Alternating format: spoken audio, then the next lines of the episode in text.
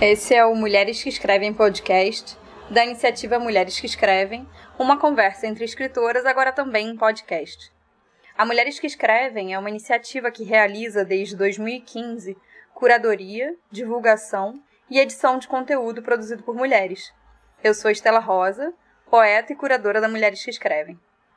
Toda semana, convidamos uma escritora para escolher um texto escrito por outra mulher para ler e discutir por aqui. Essa semana, continuamos com a nossa série especial Leituras de Resistência. Convidamos escritoras a apresentarem textos que falem sobre resistência em suas mais diversas formas. Hoje, vamos ouvir cinco poemas do livro Reino dos Bichos e Animais é o Meu Nome, de Estela do Patrocínio, publicado pela Zoug Editorial em 2001. Quem conversa com a gente hoje é Ana Carolina Assis. Ela é poeta e educadora, mestre em letras pela Universidade Federal Fluminense, pesquisando poesia, corpo e esquizofrenia em Adília Lopes e Estela do Patrocínio. É de São Gonçalo e agora vive no Meier, na cidade do Rio de Janeiro. Gravamos esse podcast no primeiro dia do mês de março, quase um mês depois de a Coordenação Geral de Saúde Mental, Álcool e Outras Drogas, ligada ao Ministério da Saúde, divulgar uma nota técnica que esclarece as mudanças implementadas entre 2017 e 2018 na Política Nacional de Saúde Mental e nas diretrizes da Política Nacional sobre Drogas. O texto, criticado por muitos especialistas, foi retirado do ar com a desculpa de não estar finalizado, constando como mais um recuo desse governo.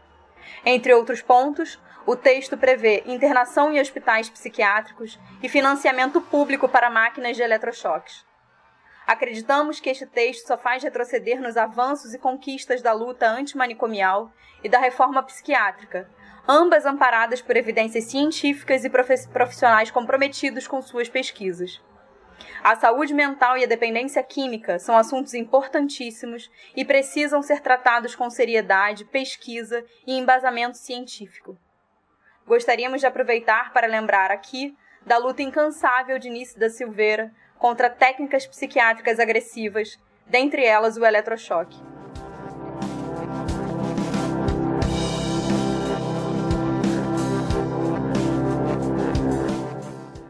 Eu estou num asilo de velhos, num hospital de tudo que é doença, num hospício, lugar de maluco, louco, doido.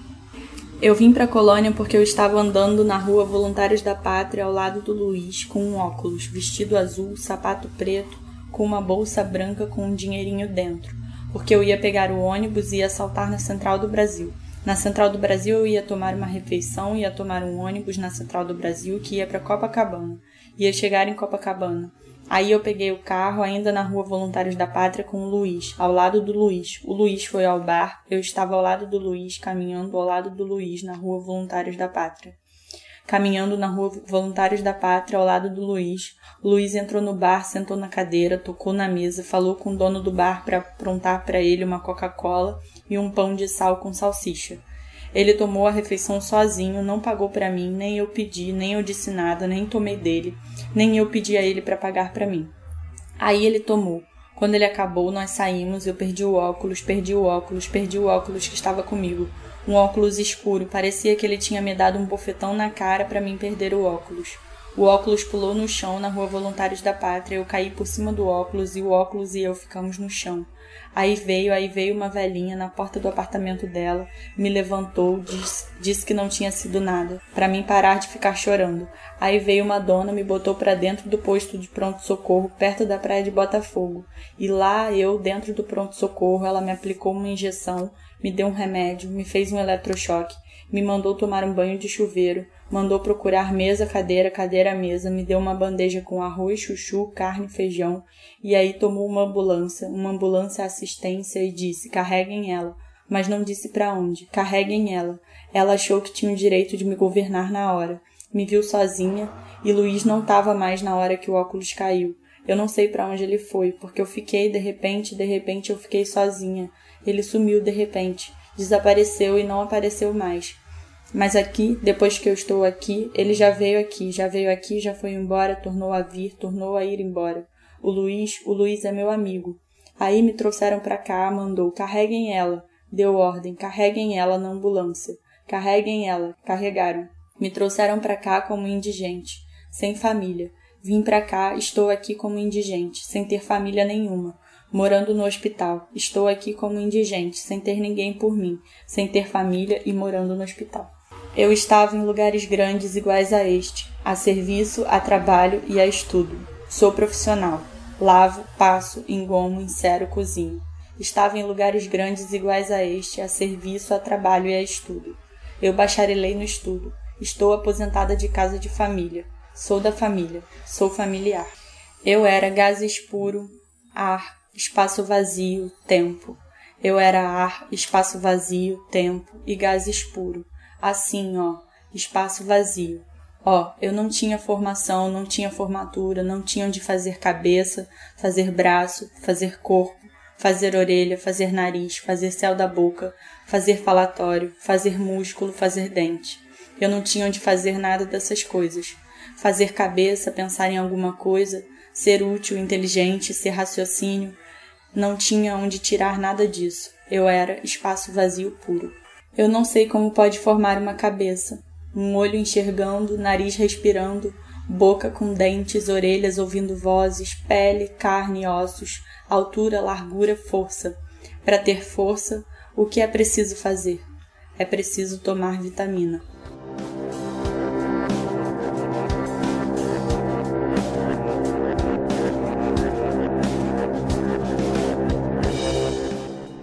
Boa tarde, Ana. Boa tarde. É, a gente, hoje a gente vai receber aqui a Ana Carolina Assis é, para a gente conversar um pouquinho sobre esses poemas que ela leu da Estela do Patrocínio. É, bom, Ana, a, a, gente tem uma pergunta básica do podcast aqui da Mulheres que Escrevem que a gente faz sempre, porque a gente acha interessante ouvir o lado pessoal em relação aos textos que são escolhidos que é por que, que você escolheu esses textos da Estela do Patrocínio para trazer aqui pra gente? É, eu escolhi ler a Estela porque eu acho que de todas as coisas que, que eu li até hoje, é, a Estela talvez seja a coisa que foi um divisor de água, assim, na, na, na minha história de leitura. Porque quando a partir do momento que eu li, é, eu me interessei pelo que, que foi esse processo, quem é essa pessoa que fala desse jeito e se isso é um poema ou não é, tipo, como que isso se organiza, mas principalmente é, pela potência desses textos. Eles me rasgaram no meio, assim, e. E aí acho que é, é uma das coisas mais significativas para mim, assim é, que, eu, que eu tenha lido na minha vida, então por isso. É, eu sei que você fez a sua dissertação do mestrado em cima da, dos poemas, né? Enfim, a gente ainda vai pensar nisso, se são de fato poemas ou não. Mas em cima desses escritos da Estela do Patrocínio e da obra da Adília Lopes, né? Uhum. E abordando justamente essas questões relacionadas à saúde mental. Uhum. Você não quer contar pra gente um pouquinho como é que foi esse processo? É, em que momento que você percebeu que os textos da Estela do Patrocínio podiam dialogar com a Adília Lopes e, e te trazerem é, um trabalho a ser explorado assim no mestrado, porque acho que, que, que, é isso, né? É uma questão muito interessante de trabalhar e trabalhar nas letras, né? Em uhum. cima da literatura mesmo. Uhum. É, primeiro é, eu conheci a Adília, na verdade, numa aula de literatura portuguesa. É, e eu me encantei muito pela pela forma leve como ela constrói os poemas e tal. E depois é, fui procurar quem era, é, quem era ela, né, e tal. E aí eu vi que ela ficou um tempo internada é, no manicômio, que ela teve um, uma coisa chamada distúrbio esquizoafetivo, é, que até hoje mesmo, tendo estudado, eu não, eu não consegui entender muito bem o que, que é, mas que é um tipo, me parece que é um, um foi uma crise que tem a ver com, com a esquizofrenia, assim. E aí, beleza. E aí depois eu conheci a Estela porque uma amiga me apresentou. É, e aí eu li as coisas dela que estavam na moda de usar e fiquei desesperada, assim, tipo, o que que é isso? E depois que eu comprei o livro, que eu fui olhando e tal, é, eu comecei a perceber que tinha, tinham coisas ali de uma linguagem que tinham a ver com uma linguagem esquizofrênica é, nesses textos, eu chamei de texto na dissertação, desses textos que estavam registrados ali né, na estela. E, e aí eu comecei a perceber que algumas questões atravessavam a escrita, tanto dela quanto da Adília, só que de maneiras radicalmente diferentes.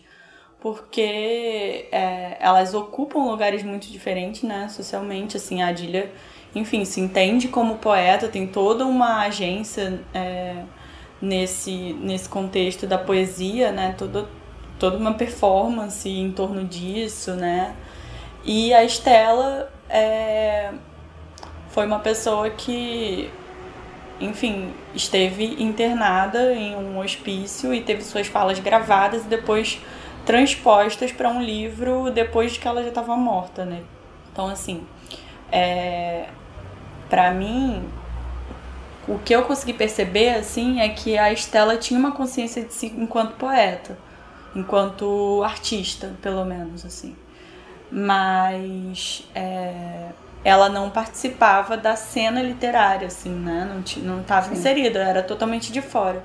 E aí o que me motivou a juntar as duas e fazer esse trabalho na Letras é porque é, eu comecei a me interessar por algumas questões que diziam respeito justamente a esse fora da literatura, que atravessa a literatura potencializando ela, né? e, e trazendo elementos estranhos e de alguma forma são essas coisas estranhas que vêm de fora que fazem esse sistema funcionar, essa, essa roda girar, né? Porque, enfim, se a gente ficasse só dentro de um cânone já reconhecido, em algum momento essa máquina pararia. Então precisam vir esses elementos estranhos é, a esse sistema e eles têm entradas, mas eles não, não se encaixam exatamente, às vezes não são reconhecidos como literatura, como, como poesia, mas eles vão funcionando ali dentro. E aí, a partir disso, de que eu queria falar um pouco de, desse fora da literatura, eu fui é, pensando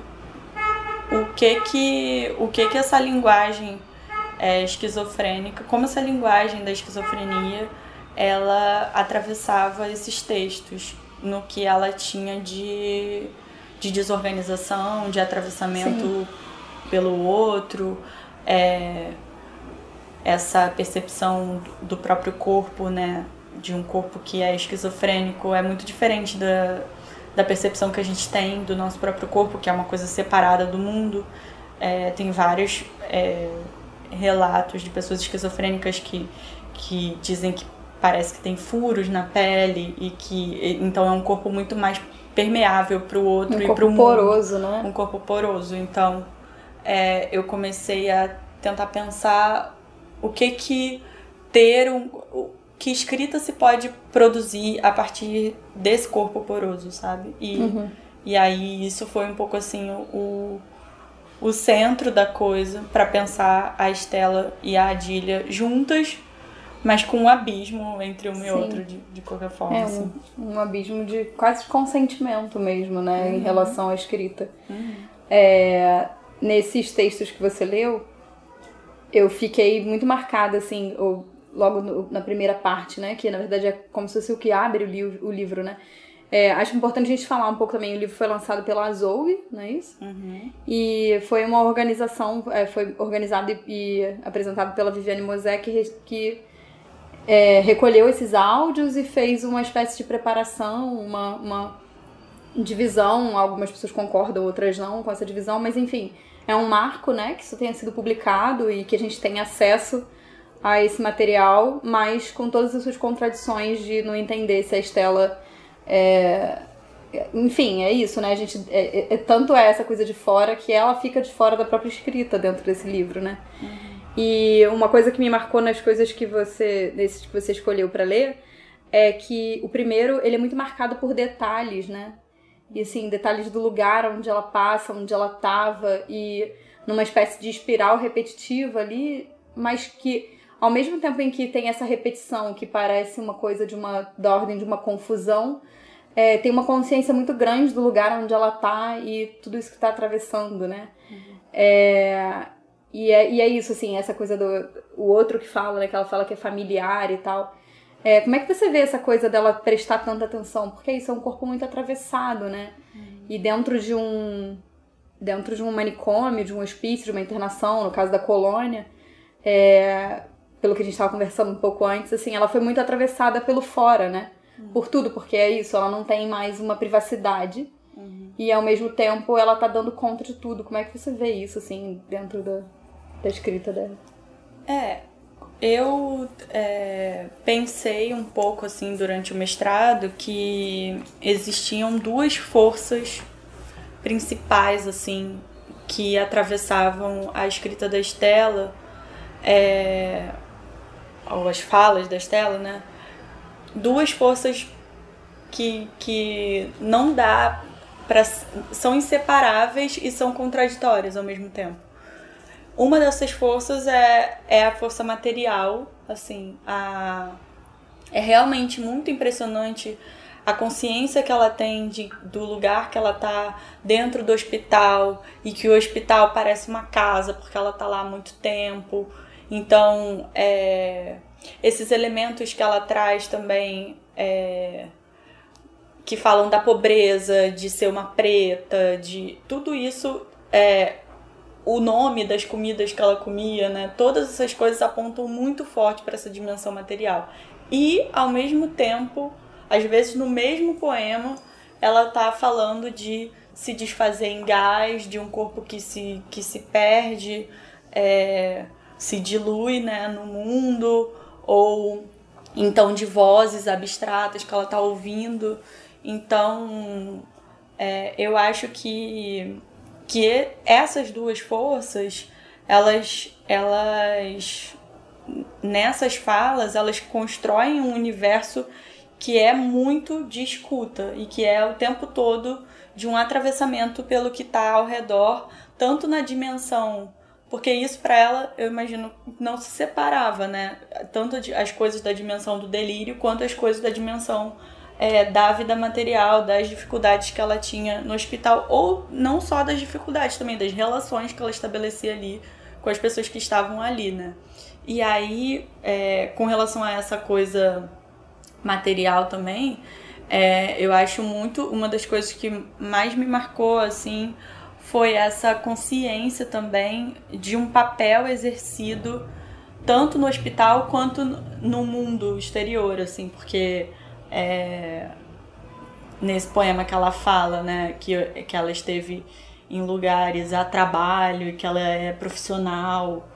E aí quando ela fala sou da família, sou familiar, é, tem essa coisa de, de dessa expressão que se usa, né, das empregadas domésticas que elas trabalham em casa de família. Sim. Então ela de alguma forma se coloca de fora dessa família, né? Mas ela é da família também. Então ela, ela tá exercendo um trabalho ali, né? A partir desses textos, enfim, a gente só pode especular, né? Mas eu consigo imaginar que ela tenha sido uma empregada doméstica em algum momento sim, da vida sim. e que isso atravessou ela de estar tá ali dentro daquela família e não, não fazer parte é, daquela família. Ao mesmo tempo, é, tem, em um outro poema, ela fala assim: o hospital parece uma casa, o hospital é um hospital. Então, é, de alguma forma, a, a posição de subalternidade que ela estava né, na casa de família como empregada doméstica é equivalente a uma posição de subalternidade de alguém que é internada à força e que se encontra num manicômio completamente à mercê dos cuidados dos outros, né, sem controle sobre o próprio corpo. É, então, eu acho que nessa medida essas duas dimensões acabam se encontrando, sabe? Porque o delírio leva ela para esse lugar que também é subalterno, né?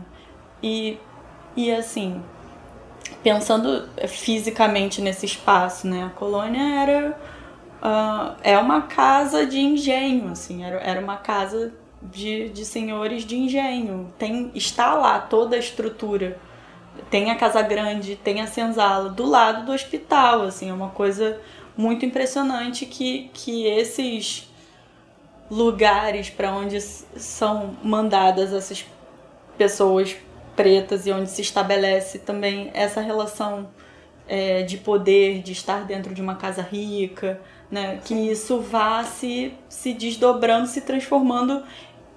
O lugar se transforma em um outro lugar de, de, de exclusão dessas pessoas Sim. da sociedade, né? Não, e é muito assim. curioso, né? Porque a, para quem, pra quem não é do Rio, a colônia Juliano Moreira, ela fica em Jacarepaguá. E é, eu não sei exatamente qual a área de Jacarepaguá, mas enfim, é lá que está hoje em dia o Museu do Arthur Bispo do Rosário, que também conviveu na mesma época, né? Uhum. Com a Estela do Patrocínio. Eles conviveram mesmo ativamente? Não, não. não. Eles eram separados em pavilhões. Estavam assim. em pavilhões separados. Mas eles viveram naquele espaço é, no, mesmo, no mesmo período, mais ou menos, né? Uhum. E, e Jacarepaguá é um, enfim, é um bairro que é considerado Zona Oeste, no Rio e que de alguma maneira ele é periférico, isolado, a forma de chegar a Jacarepaguá é sempre atravessando alguma alguma via expressa, né? Enfim. E, e o outro lugar que a gente tem no Rio também, que também era uma, um manicômio, que é no Engenho de Dentro, né? Uhum. E isso é muito... que era onde ficou a Anise da Silveira, né? E eu não sei o nome do. do... Nise da Silveira. É Nise da Silveira mesmo hoje em dia, né? Quando ela ficou, eu não sei qual era o nome lá. Mas enfim, e aí é muito curioso isso, né? Que tanto a colônia Juliano Moreira seja num espaço que tem a Casa Grande a Senzala ainda lá. E o outro local que a gente conhece no Rio de Janeiro fica no engenho de dentro, sabe? É, tem uma coisa. É muito marcante isso. Vou, vou citar um homem, desculpa. é porque... Eu citei o Arthur, bicho do Rosário também. Não, mas aí. Mas ele pode. Aí pode. Então, mas é porque no História da Loucura, né, o Foucault fala um pouco dessa transformação dos espaços. No uhum. caso da Europa, é, alguns asilos, né, que foram chamados assim no início uhum. das internações, é, eram lugares é, que antes era para onde mandavam os leprosos, né? As Sim. pessoas com, com doenças assim contagiosas na época da peste e tal eram mandados para lá. Depois esses mesmos lugares foram é, lugares de grandes internações por doenças mentais, né? E aí ele analisa um pouco também o quanto esse espaço físico, na verdade, continua tendo a mesma função, Sim. né? De abrigar essas pessoas que não se encaixam na sociedade, seja fisicamente ou moralmente, né? Porque Sim. porque tem isso também dessas internações naquela época e não sei até que ponto hoje em dia também acontecerem por mulheres que desobedecem os maridos Sim. e enfim tudo que não se encaixava em alguma moral cristã. Né? É, a outra coisa que eu queria falar com você também é porque, né, quando você estava falando antes, agora você tocou nesse ponto da escuta, né? Principalmente pelo fato do, do que, assim, dessa, que a gente pode chamar dessa obra da Estela do Patrocínio, né? Uhum. Que foi o que ficou pra gente. É, serem fitas, né? E, e é a voz dela gravada, a gente não, nem tem muito acesso a isso, né? É, eu fico curiosa de ouvir a voz dela. Mas. É, eu queria, eu queria falar um pouco sobre isso, porque você vai dar um curso no Farol Studio, né? Em parceria, inclusive, com a Mulheres que Escrevem, gente, no Rio de Janeiro lá na Glória. O curso acontece 18, 19 e 20 de março, é, na parte da noite, das 7h30 às 9h30. E, e eu achei muito interessante quando você mandou a ementa que tinham três pontos principais ali, que era essa coisa do, do externo, né, da influência do outro sobre, a, sobre essa fala dela, né, esse uhum. registro da Estela, é, a questão da casa e do encarceramento, que foi isso que você estava falando, né? O hospital parece uma casa, o hospital é um hospital. Ela tem muita consciência disso, né? De alguma maneira, desse encarceramento. É, num dos textos que você. que, que eu estava lendo aí, ela falando, né, que ela viajou e tal. Uhum. E, e aí ela fala que mesmo dentro da. da como é que é o nome do pavilhão dela? Teixeira Brandão. Que de dentro do Teixeira Brandão ela também foi aos outros pavilhões, ela considera isso viagens, né? Eu acho isso o máximo, assim. É, como, ela, como ela considera as experiências dela como coisas grandiosas também. Isso me marca bastante, assim. Uhum. E, e também o aspecto da animalidade, né? Desse corpo atravessado. Enfim, ela fala, né, das partes do corpo, do nariz, dos braços, da cabeça, tudo isso. Queria que você falasse um pouquinho pra gente e divulgar, fazer um jabá do seu curso também. Uhum. Como é que você chegou a essa ideia da escuta e o que, que você está pensando em fazer? É, é, essa ideia, na verdade, como, como já falei um pouquinho no início, foi, foi uma das coisas que nortearam assim, a minha escrita da dissertação, porque, porque ela diz respeito a todos esses atravessamentos, né? Que estão presentes ali nessa fala. Porque existe a dimensão do, do delírio, da esquizofrenia, em que existem essas vozes, né? Que, que ela fala, que, que ouve, que são vozes é, abstratas, né, em alguma medida, que a gente não sabe de onde vêm essas vozes, Sim. mas ao mesmo tempo também existe muito a fala é, dos funcionários. Por exemplo, tem um poema que ela fala é, que o fulano, não lembro agora o nome, mas que o fulano não deixa ela, o seu Luiz, não é. deixa ela passar pelo portão. A, uma outra mulher também falou que ela não podia passar pelo portão. Então tudo isso é aparece, né, na fala dela é, no, como no... marca desse outro que, que tá entrando, é, assim. Naquele, naquele que é um pouco maior, que vai que foi isso que eu toquei nesse assunto da, do momento da internação dela, né, quando pegam e levam ela, ela pro posto de saúde, ela fica o tempo inteiro falando, né, carreguem ela daqui. Uhum. São essas frases dos outros atravessadas, né? Sim, é, existe essa, essa presença, assim, né, ela fala que a velha levou ela para casa e falou, tipo, não foi nada, sabe? Então, existe existe um, um, registro assim do outro, esse outro entra ali na fala dela, né? Se, se isso aqui que está escrito no livro é de fato um registro de fala, então eu fico imaginando como, como que era feita também essa narrativa, né? Dela Sim. pegando essas coisas e fazendo um procedimento de, de colagem de tudo Sim. isso misturado com, com coisas que estavam totalmente na cabeça dela. É, que, assim, é, que é isso, uma marca grande desse corporoso mesmo, né? Atravessado. Sim, totalmente permeável, né? E isso é uma, uma das coisas, né? A questão da escuta. E aí é, também existe a coisa da. Que de alguma forma, quando essa, essas falas, esse registro entra é, no campo da literatura, né? Da, é editado né, por uma editora que, que faz muitos trabalhos com poesia. E, e, e, esse livro chega numa livraria e existe toda essa circulação, de alguma forma a literatura também está escutando a Estela, né?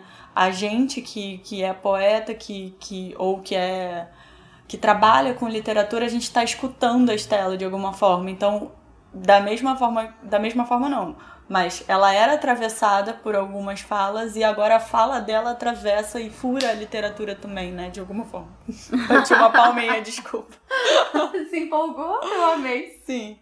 Então, de alguma forma, esse, esse furo também se produz, né? A partir dessa desse é. contato com as coisas da Estela. Eu fico com essa sensação, assim, quando eu leio a Estela, eu sempre fico meio impactada, porque é, eu não consigo ler muito mais do que dois, três, quatro, porque é isso, né? Como se de fato você abrisse uma escuta para muitas vozes. Uhum. Porque é ela aberta a muitas vozes, vozes abertas a muitas vozes. É uma coisa meio eterna desse lugar, né? Uhum. É um burburinho quase. Sim. É, e aí, é, nesse atravessamento pelo outro, também entra muitos animais, assim, né? Quando quando essa questão da animalidade é porque ela fala, né, foi usado como título do livro é, Reino dos Bichos e dos Animais é meu nome. Tem um poema que ela fala que um homem chamado cavalo é o meu nome. Então, assim, é, existe não uma comparação. E, e, tem outros poemas também que ela fala que é, estava num zoológico, ela descreve um monte de bichos, tipo lista, né? Um monte de bichos. É, mas eu acho muito interessante como ela pega essa coisa dos animais e, e. porque assim, existe, existe essa. Eu tenho uma amiga vegana. Aquela. Vou dar uma voltinha. Porque ela fala que, que muitas feministas é, se tornam veganas porque elas se identificam com o tipo de de intervenção do homem. É, de opressão sofrida. O tipo né? de opressão sofrida pelas mulheres, é, de alguma forma, se aproxima a essa opressão. Essa exploração animal. Né? Dos animais, um corpo que pode ser invadido, que, que pode ser morto, que tá mais à mercê, né? Da, dos homens, assim. E, e eu acho que essa consciência, assim, atravessa um pouco a, a Estela, porque, porque ela tem essa consciência dessa, desse lugar de, de vulnerabilidade que ela se encontra, né, de alguma forma. É, só que aí ela pega essa coisa, tipo, é como se ela pegasse esse lugar, ah, já que eu sou tratada como bicho, então eu, eu, também potencializo esse lugar de bicho, porque ela pega o reino dos bichos e dos animais e transforma no nome dela, leva para o campo da palavra e, do, e da do, nomeação. Da nomeação, do auto-reconhecimento, sabe? Então é uma coisa muito potente, sabe? É... Nossa, é então tem isso, é. tem isso. E, e, e tem outros aspectos também.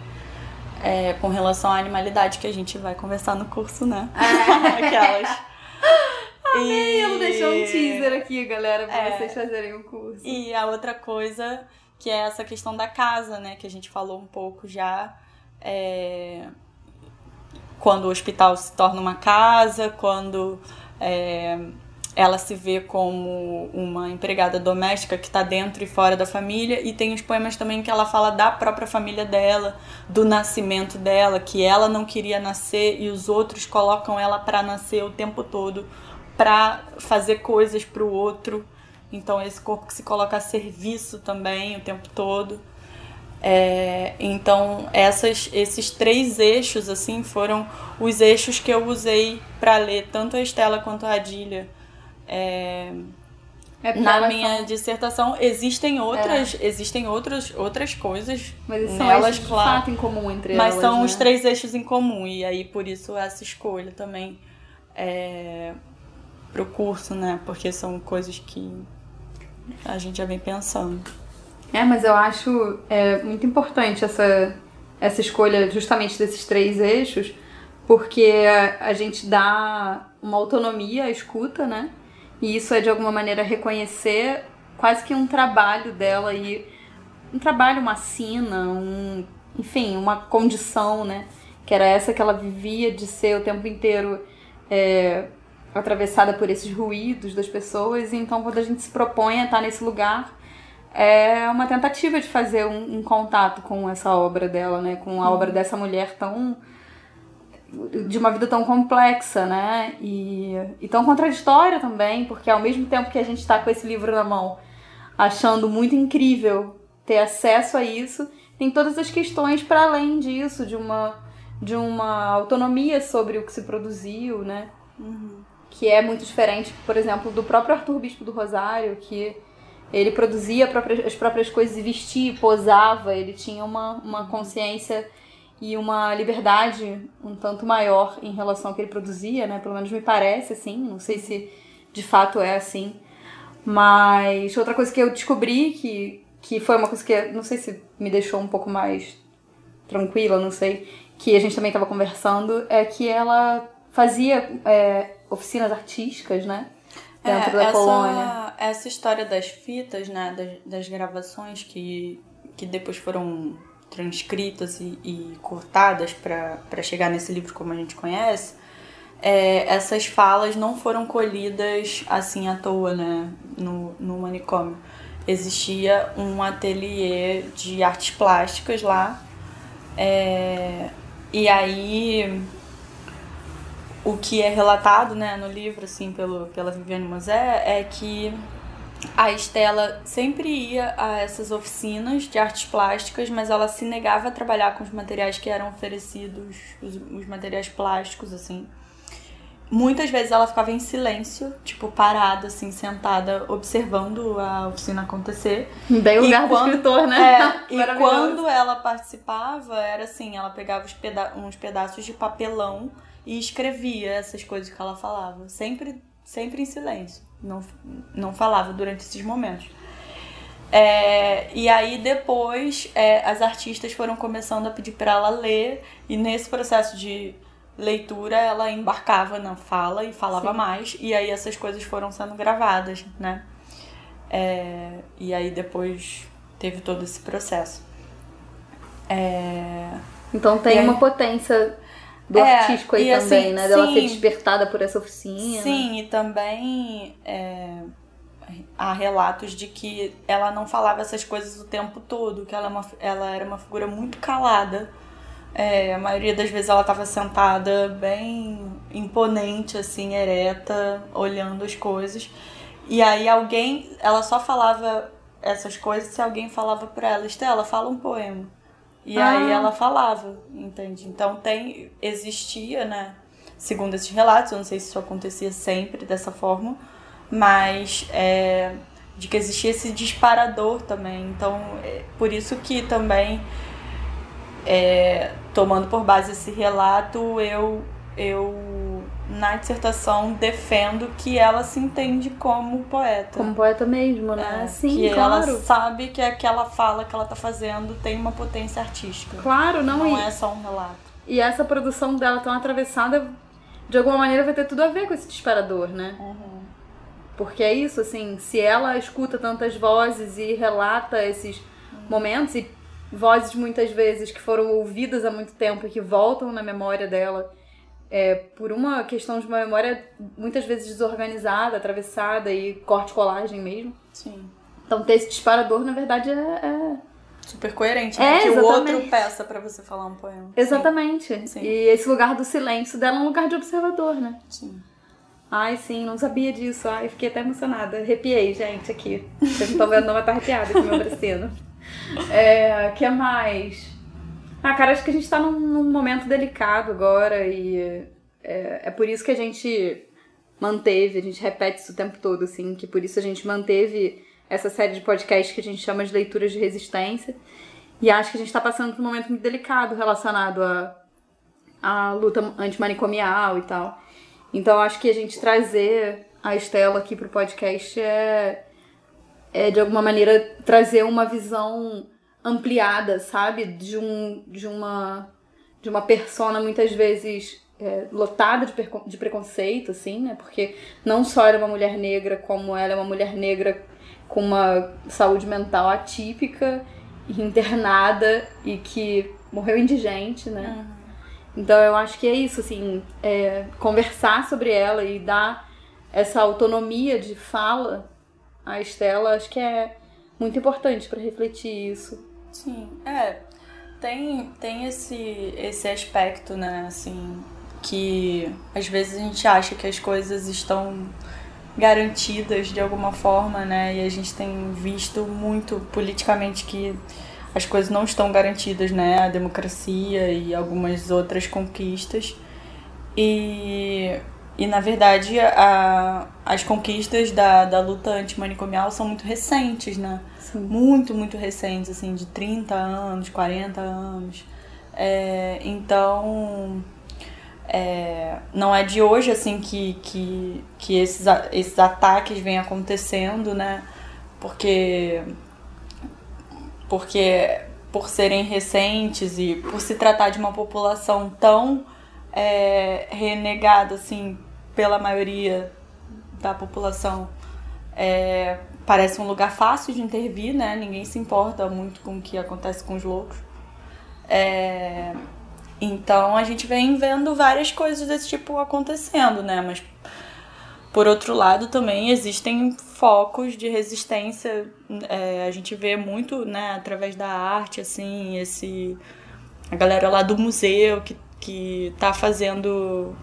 É, que tá lá dentro da colônia o tempo todo e existem residências artísticas que acontecem lá, existe um ateliê permanente é, fora do museu, né, em, outro espaço, assim, e tem vários artistas que são clientes de lá, da colônia Juliano Moreira.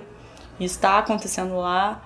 Mas, é, e aqui no, no Engenho de Dentro, né, acontecia é, o Hotel Espada Loucura, né, que era um movimento articulado com o Norte Comum e com vários coletivos também da Zona Norte aqui do Rio, é, que promovia atividades e tal, só que em 2017 mudou a direção do. É.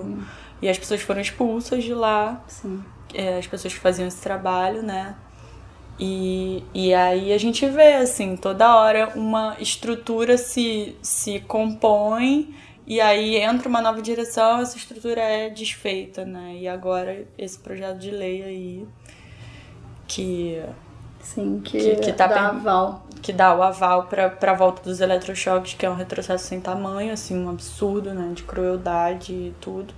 É. Mas é, é isso, né? O, a luta continua. Sim. Por isso é e importante a gente seguir falando dessas figuras, né? Exatamente, não, e falando da potência que existe nessas figuras, né? Porque muitas vezes eu converso com uma, com uma amiga e ela, e ela fala do, do grande pavor dela relacionado à esquizofrenia, porque muitas pessoas esquizofrênicas viram é, pessoas em situação de rua, né?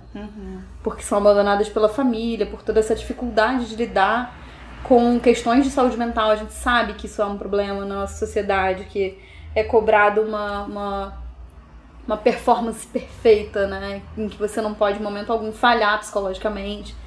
E a gente vê um crescimento absurdo de casos de depressão, de toque, enfim. E é isso, assim. E a esquizofrenia tem essa marca muito grande do, do louco, né? Da pessoa que escuta vozes e tal. E eu acho que a gente entender como como a esquizofrenia funciona através da literatura, assim, você ter uma aproximação a esse funcionamento atípico de uma, de uma mente, assim, através da Estela é, é para mim é fabuloso, assim, porque é de fato difícil, né?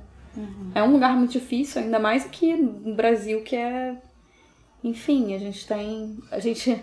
Há muitíssimo pouco tempo nós tínhamos musiquinhas brincando com cananeia, né? Então, assim.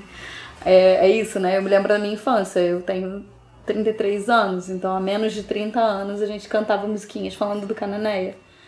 Então a gente tem que tomar muito cuidado com isso. Então, acho que ler a Estela é muito importante. Você tem mais alguma coisa pra falar? Acho que não, acho que Além de dizer façam um curso da Ana. Façam, venham para o curso para a gente conversar mais. E o livro da Estela, recentemente, no final do ano passado, foi teve uma reimpressão grande, assim. Então, ele tá por aí. Leiam.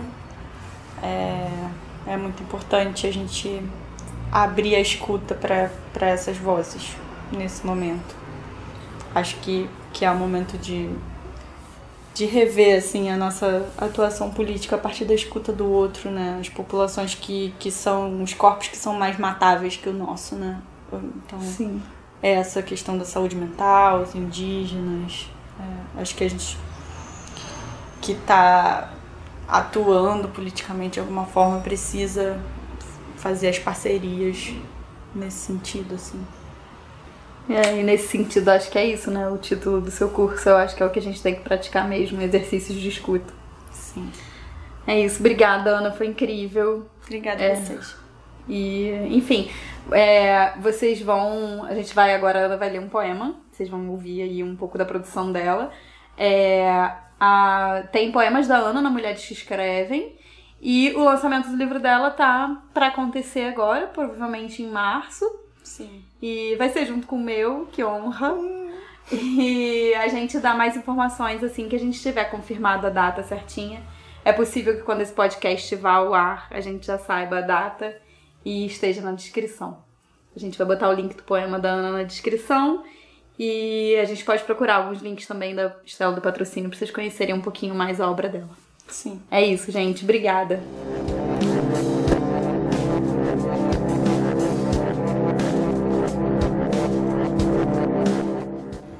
Velho do Rio. O rés do chão é mais seguro, velho do Rio. Ainda que ralando o peito contra a areia, quando o corpo encontra a areia no caldo, impossível na ilha de Jurubaíba. Na ilha de Jurubaíba, velho do Rio, aonde fomos depois de enfiar o lodo da Praia das Pedrinhas até as canelas, subir no caico, remar até a traineira, desencalhar, aquecer o óleo, cheirar óleo diesel queimado, perder uma blusa branquinha na Baía de Guanabara, sem acreditar. A ilha de Jurubaíba é das coisas mais lindas, não é, velho do Rio? Com as torres da Petrobras espreitando tudo, com um cheiro da lama podre grudado nos arranhões das canelas, meio casca de caranguejo, meio caco de vidro. No meio da lama nos arranham e nem o salitre limpa. E ainda assim você largou de consertar o caico, você foi lá e comprou dois litrões, quatro doses de pioca, você sabe remar, você sabe desencalhar a traineira, velho do rio. O chão é mais seguro que os barquinhos que você fez no fundo do quintal.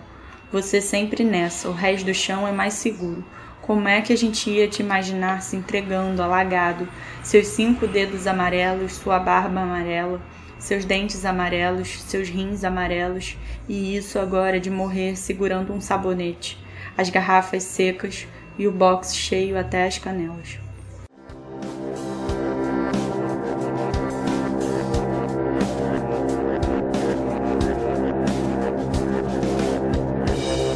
Essa foi Ana Carolina Assis poeta e educadora, que construiu a muitas mãos a oficina experimental de poesia, coletivo sediado no Imperator, que encerrou suas atividades em 2018.